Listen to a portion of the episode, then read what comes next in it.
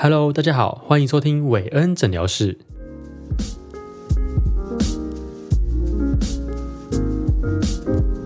Hello，大家好，欢迎回到韦恩诊疗室，我是韦恩。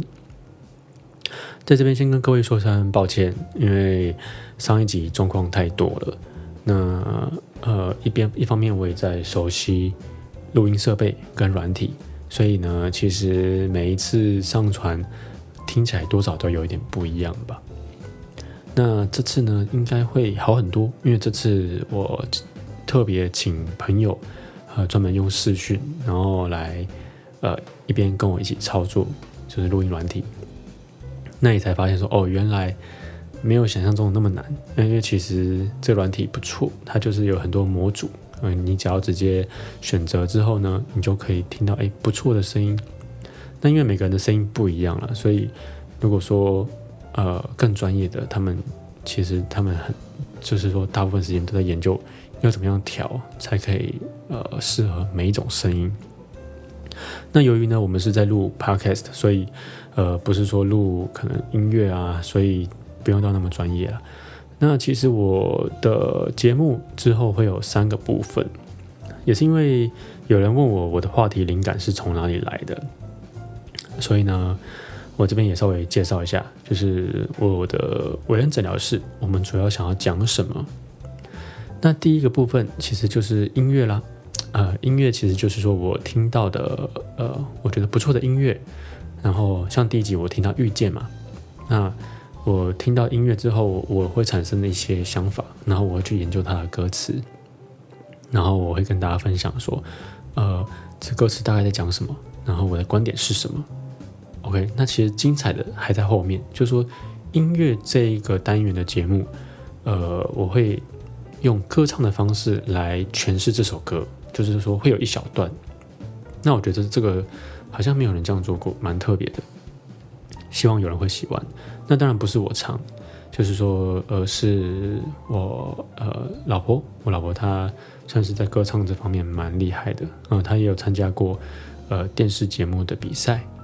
那这个这方面，因为他也跟我讲说，不要跟大家讲太多，就反正大家喜欢听哦，以后就继续听。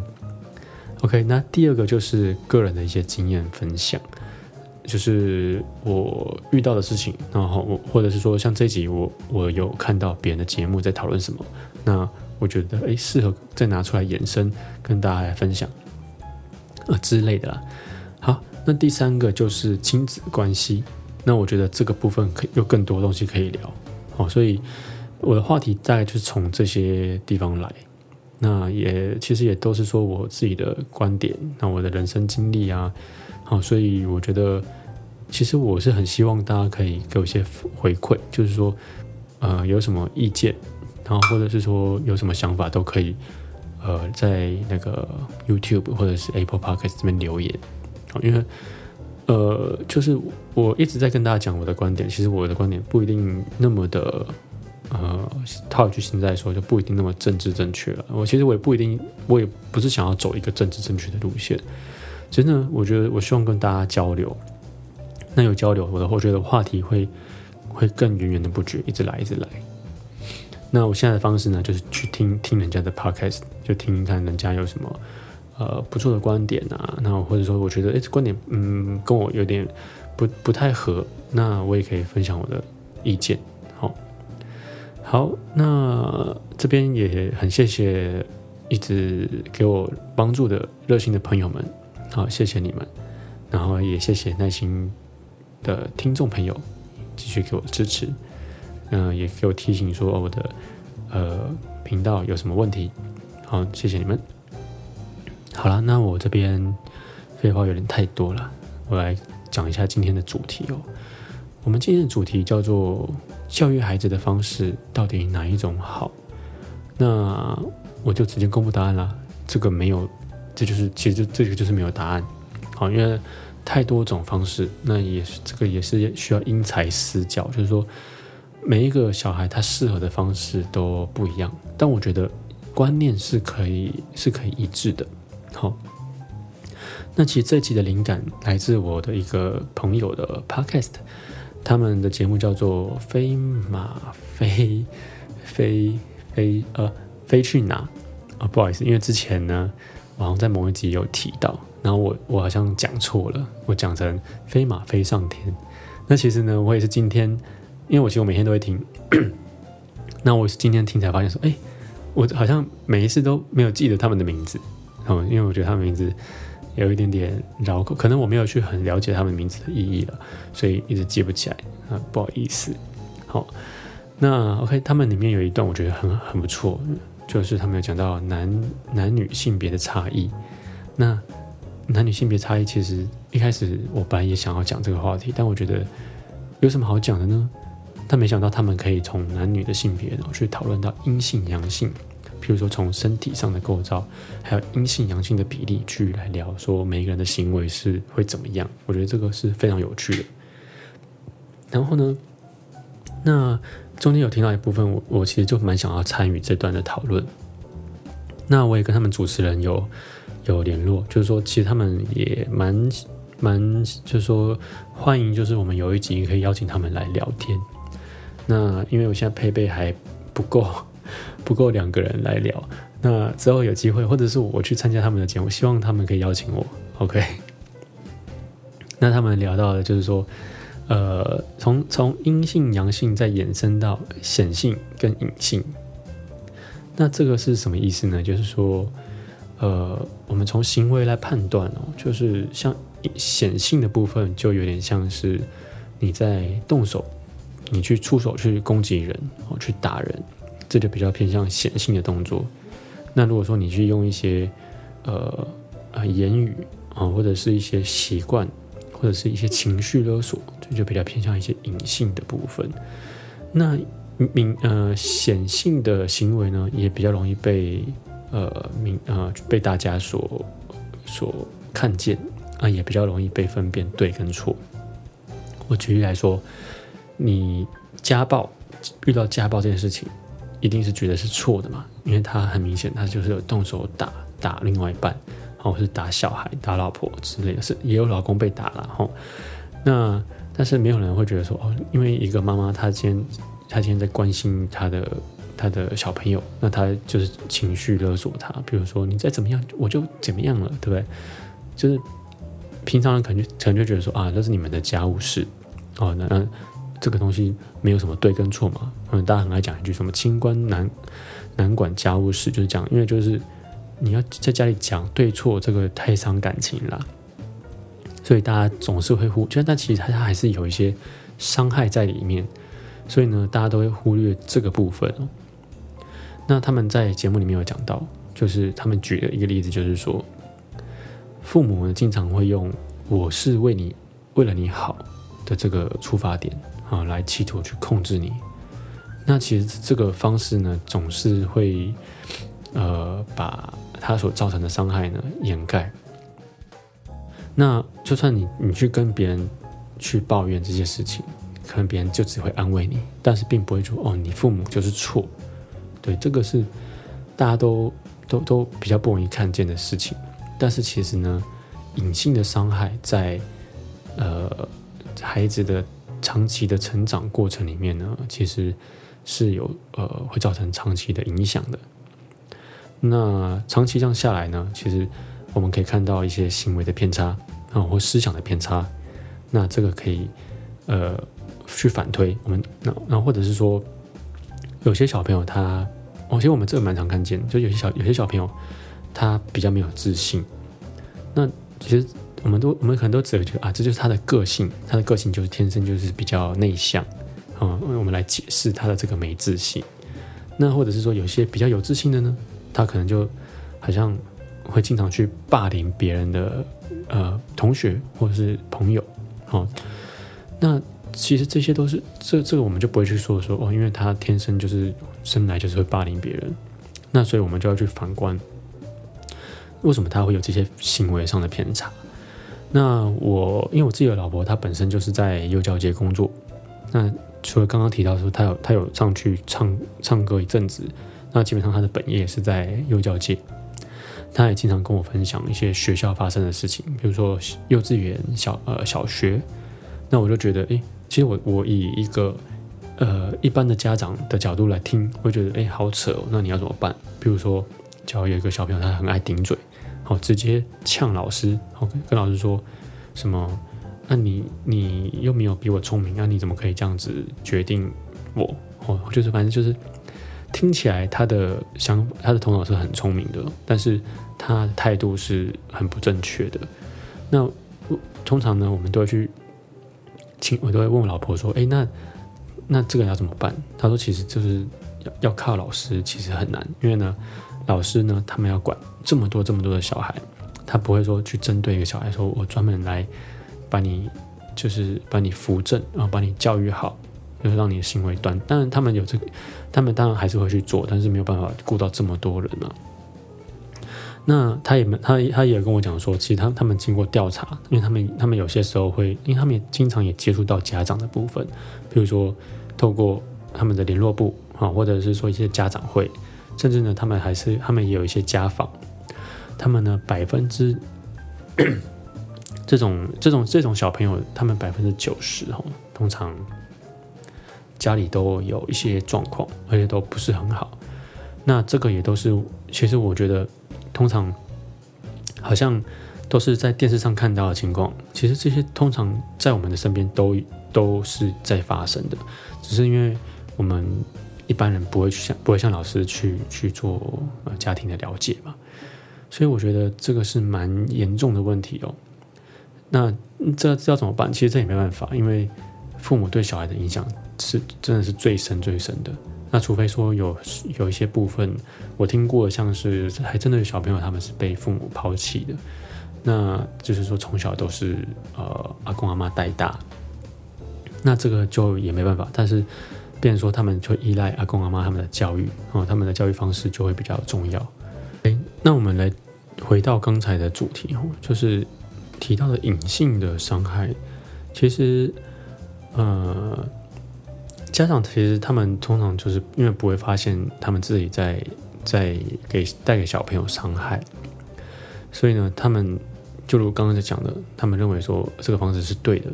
哦，所以他们来企图来控制你的时候，其实小朋友他们也觉得说，也不会觉得应该要反抗，所以这也是为什么很多家庭他们所长期下来的，呃，等于说小朋友这样在在某些家庭在每个家里面长大。所以他们会造成一些比较自卑的一个呃心理，或者那其实你说没有自信跟会去霸凌人家的那种小朋友，其实他们都有一个一样的共同点，就是说其实他们在某个程度上是还蛮自卑的，因为他们觉得他们没有被呃没有被注意到，或者说没有被关心。那比较比较没自信的小朋友呢，他们是觉得说。呃，我我不要去太突兀啊，就是我只要把自己这这块守好就好了啊。就是如果说我做太多，可能在家里会被爸爸妈妈骂。那做少，呃，做少也不对，反正就是基本上我就是老师叫我干嘛我就干嘛啊，爸爸妈妈叫我干嘛就干嘛，就也不用想太多。那这种小朋友呢，到呃比较大一点呢，他就变得说比较没有想法，那也是变得比较没有主见。那你要去培养他们这种，呃，譬如说你要训练他有想法啊，有主见，这个是非常非常困难的事情。那另外一个，你譬如说像我们小朋友，他会呃，他会去霸凌人家，那怎么会说他没有自信呢？通常那种不是说在学校那种很拽的那种小朋友嘛？但其实呢，他们在有有一定程度上，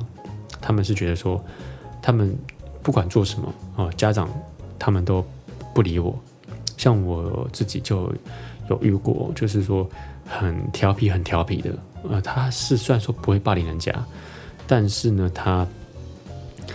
非常非常调皮，调皮到你觉得说你干嘛要做这些事情呢？那其实为什么？因为就是他的父母通常就不太理他，哦，整天划手机，啊，回到家就看电视，然后他只要一一说话就不要吵，啊，就是你就是安静的在那边就好，所以。每次碰到他呢，他就会非常的开心，但是呢，通常会做出一些很呃让人呃傻眼傻眼的行为哦，我真的是没有办法理解。但是呢，我能够理解，就是说，其实他是需要被关心的啊，他想要被被关注，所以呢，经常去做出一些很扯很扯的行为，然后来引起一些注意。那这些呢，其实我自己的，因为我曾经这样看到这个行为之后呢，我也在想说，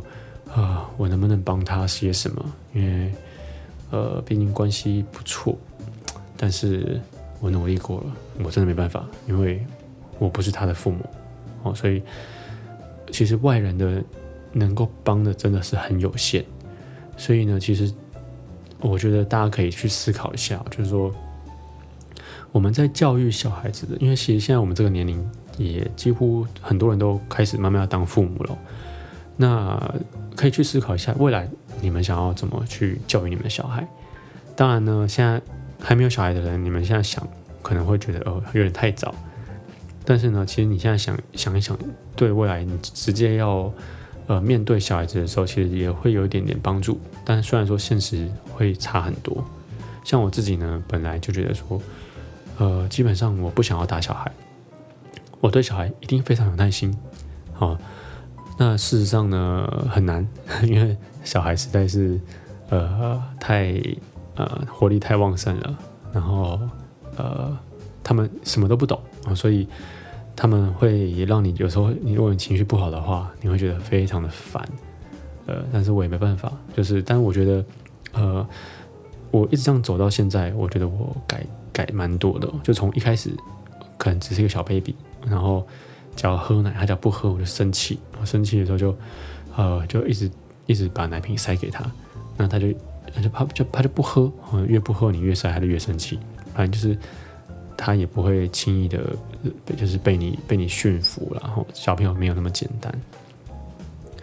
那所以其实我这样自己这样带下来，我觉得说我自己的教育。当初想的教育方式跟我现在实际上碰到的差蛮多的。那我在教育小孩的时候，其实我的方式是无时无刻都在修正。那我现在也想到一个，嗯，就是说从小到大大家都会讲的一个议题，也就是说，小孩他到底该不该用用打的方式来教？你们觉得适不适合？那我这边也先丢这个问题给大家哦。如果说你们有什么呃想法，其呃也欢迎留言给我哦。我我希望可以看看，就是大家是不是的想法是怎么样？那有多少人会跟我一样？好，那我我们这边呢也先稍微休息一下。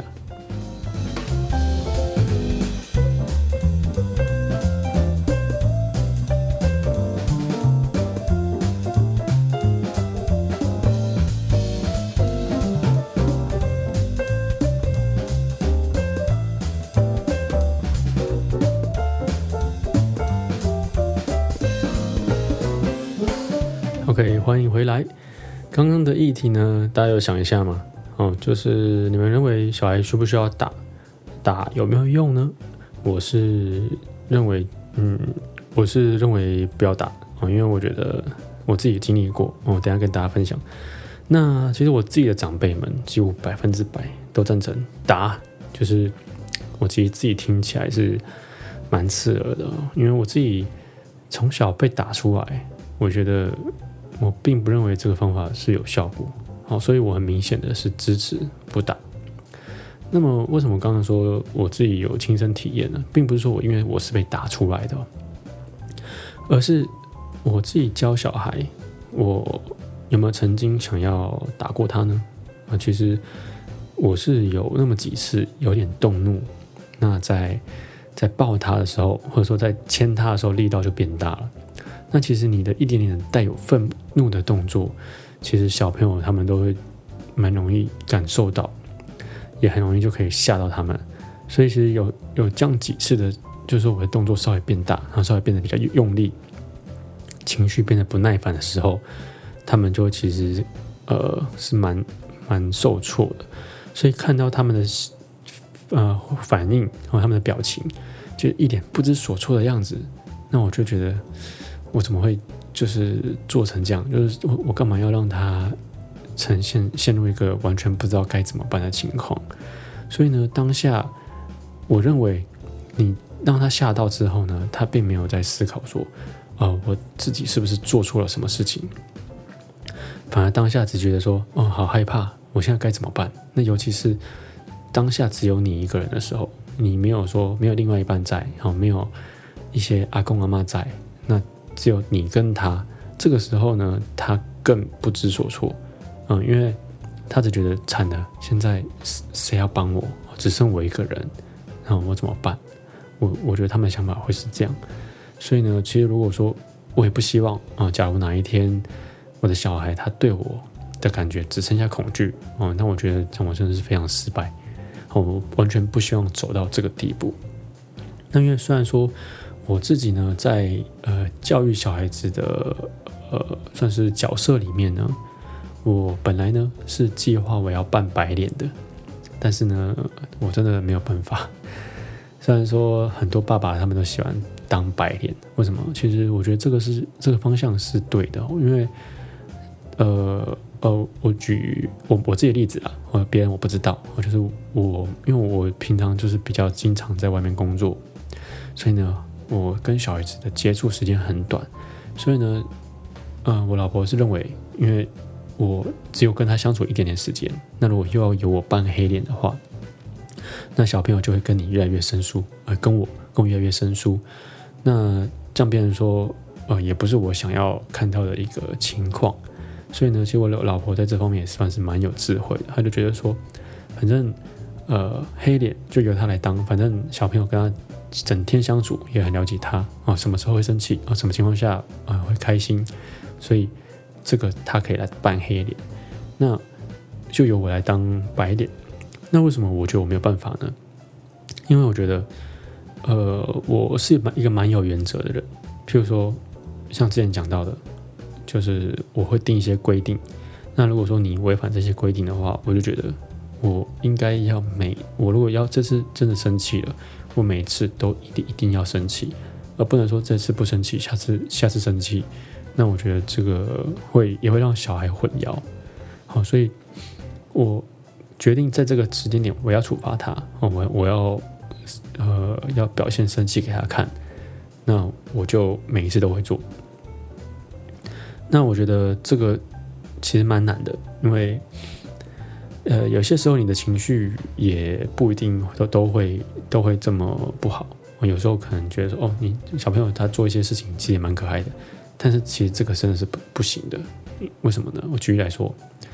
一开始。嗯，我可能我的儿子他在吃饭的时候，他可能刚学会，刚学会某个动作，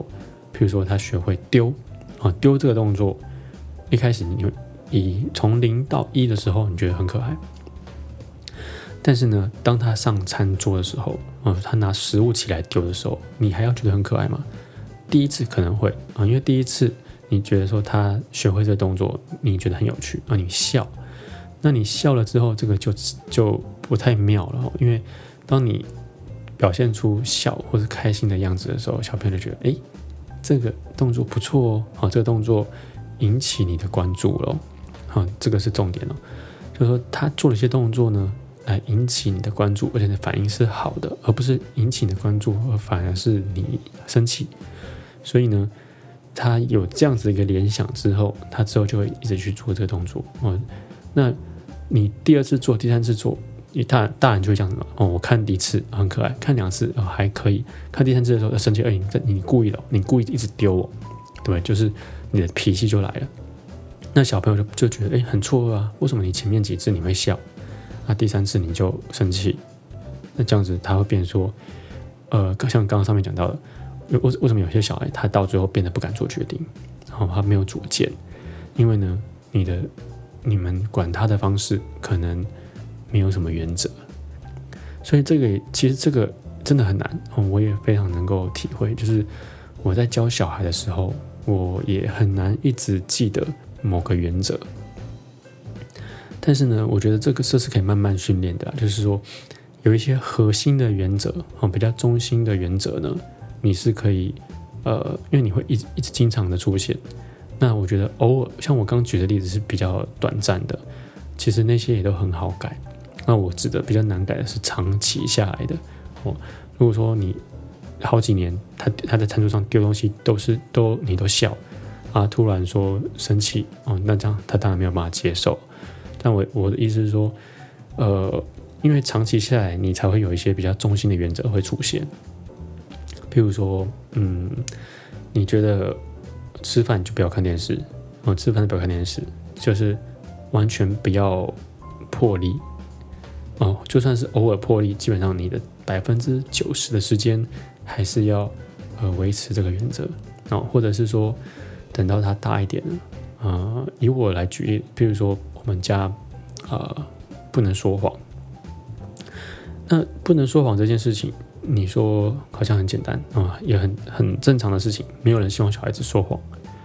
但是，假如说他有一次说有一次说实话而被你修理的时候，那请问你他下次要不要说谎？对，这个是可以很值得思考的，因为我自己就是这样子走过来，我也我也知道说我们家。呃，长辈啊都不希望我们小朋友说谎，但是呢，我们尝试说过实话了，好，我们尝试说过了，但是说了的后果，并不不一定都是好的，所以就导致呢，我们有时候会选择，嗯，我们叫做善意的谎言，而不是说为了要骗你而骗你，而是我害怕说实话会有什么结果啊，所以这个我觉得。要执行这些长期的原则，真的是大家都要努力哦，这大家都要努力。好，那再来就是，我觉得要做好一个呃好的教育者啊，好的父亲啊，好的母亲，或者说你今天是不一定是父母也没关系。我觉得我最近看到一个不错的方式，我也跟大家分享一下，就是大家都知道威廉王子嘛，然后然后还有他的老婆是叫做凯特。好，他们有一个不错的方式，我觉得很值得学习。那我觉得也是一个，呃，它不不只是一个方式哦，它是一个观念。那他们做了什么事情呢？就是其实他们就是经常被拍到哦，他们蹲下来跟小孩讲话。那其实一开始我想我就想说，哎，反正我来试试看，反正就是一个简单的动作哦。反正所以我每次呢，因为我小孩现在会走路，所以我现在蹲下来也差不多可以跟他差不多高。那我就发现，我每次蹲下来，我的高度都跟自己的小孩平等了。之后呢，他以往可能是可能刚睡醒啊，他跑过来抱你，他都是哭着跑过来，想说就是哎，爸爸你怎么没有在我旁边？然后我我的想法是这样，但是呢，当我每次都尝试蹲下来，呃，就是双手打开，准备要拥抱他的那种姿势，他每次都是眉开眼笑的冲过来，然后跟你好好的抱着。所以我觉得在这两者之间呢，我我感受到很明显的差异哦。那我也在从这里面去思考，就是说，呃，这到底是为什么会有这样的差异？难道是因为呃我们身高差距吗？是不是我站着给他有压力？我觉得这是有有一点可能性哦。然后再来就是说，呃，会不会是说我站着跟他讲话的时候，他觉得说哦，因为有距离？我觉得这应该。不知道，这可能还好。好，那再来我就想说，那是不是因为我的小孩就喜欢这样子？好，什么喜欢怎样呢？喜欢被尊重。小孩他觉得说，呃，你蹲下来，你的你你给他的感觉，啊，有有心想要去聆听他想要干嘛的那种感觉，就觉得说有被平等的对待，哦，所以他感觉到父母哦是真心的想要倾听他的想法。所以呢，我觉得。就算他现在还不太会讲话啊，所以就是没有什么，没有什么可以平等沟通的机会。但是呢，我觉得在他在他这个似懂非懂的年纪来说，其实我觉得他能够感受到你的，你把自己的那个态度，就是放放的跟他平等，他能感受到你的尊重。所以我觉得这是比较，呃，就是我观察出来的一个结果。所以呢，我我自己觉得说，你不一定真的要蹲下来。但是你的态度要出来，但是蹲下来这个方式呢，是很容易让他感受到的。好，所以我自己尝试过，真的有用。所以这个观念呢，我觉得可以呃应用在呃从小到大，又从孩子的过程中，嗯，任何一个阶段，你都可以去去使用这个方式。嗯，一方面也是因为。你其实如果不去倾听啊，你不去想要知道说他到底怎么了的时候，呃，我觉得他基本上他不太会去愿意再跟你多说什么了，因为你都不愿意了解，那你只一直问我说你怎么了？你到底在哭什么啊？哦，那这个其实说真的，没有人会想跟你讲，就是所以当然是你自己的小孩，他可能一开始会哭着跟你说，呃，我怎么了？哪里痛痛啊？然后哪里被欺负？但是呢，长时间长，他觉得你根本没有真心想要关心他，那基本上。用这个方式来说，对他来说，他就比较容易对你敞开心胸。所以，我其实我自己还还没有女儿啊，就是我当然希望可以生一个女儿。那我也在想说，我就是看那种连续剧啊，很多女生比较不容易对爸爸敞开心胸嘛，对不对？就是呃，尤其是一些青春期，就是他们可能有一些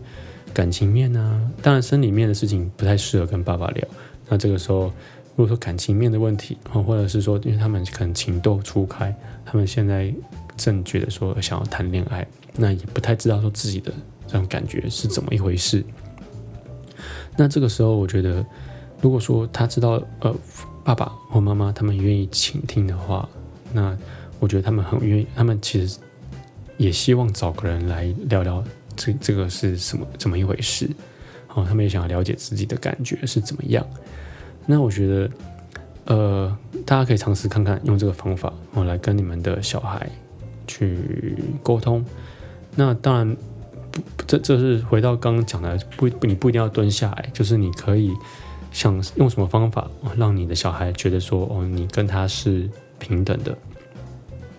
然后你也表现了你的态度，愿意倾听，啊，去倾听他想要说什么，或认真的想要去关心他。那。呃，我今天呢就大概就讲到这边啦。那这个这个也算是一个练习题啊，所以在听我的频道的听听众朋友们，如果说你们你们今天有小孩的话，那也欢迎你们去尝试看看这个方法。那如果说不管有没有效啊，都欢迎留言给我。那我可以呃看看到底是发生什么问题哦。如果如果说没效的话，呃，我自己也可以要反省一下，就是。是不是还有更多层面的东西没有去思考到？好，那今天就到这里啦，大家再见，拜拜。